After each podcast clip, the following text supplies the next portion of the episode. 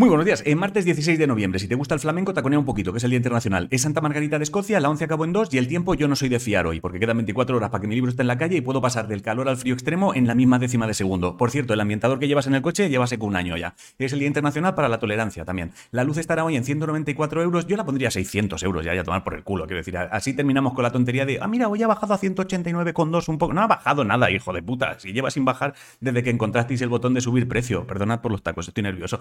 El gobierno y los sindicatos han decidido que del 2023 al 2033 subirán las cotizaciones un 0,6. En La Palma han tenido que cerrar algunos coles porque se ha complicado la calidad del aire por el tema del volcán. Si estás estudiando la ESO, más te vale aprobar porque se han cargado los exámenes de recuperación que se hacían en junio y julio. Si te gusta mucho pasar tiempo en la cama, la NASA busca gente a la que darle 11.000 euros por pasar 59 días en una. Y ayer en Cuba parece que no permitieron una marcha cívica por la libertad que tenían prevista. Y dos pueblos de Extremadura están pensando en juntarse y eso les convertiría en la tercera ciudad más grande de Extremadura. Villanueva de la Serena y Don Benito son los pueblos. Garbiña, Muguruza y Paula Badosa esta noche se enfrentan y la que gane pase a la final del WTA es partidazo. Si te mola el pádel, el que es tenis, pero dentro de un vaso, ayer empezó un mundial en Doha, Kiko Martínez ya es campeón del mundo en peso pluma y la selección de esgrima de sable femenino se proclamó bronce europeo de clubes y un chaval llamado Iván Escacho este fin de quedó tercero en la categoría juvenil del Campeonato Mundial de Petanca. Soy el primer informativo que te mete esgrima y petanca, bro. Bro es colega, pero dicho moderno. Si te gustan los libros del escritor Wilbur Smith, vas a tener que conformarte con lo que ya tiene publicado porque ha muerto. Aitana se llevó el premio a Mejor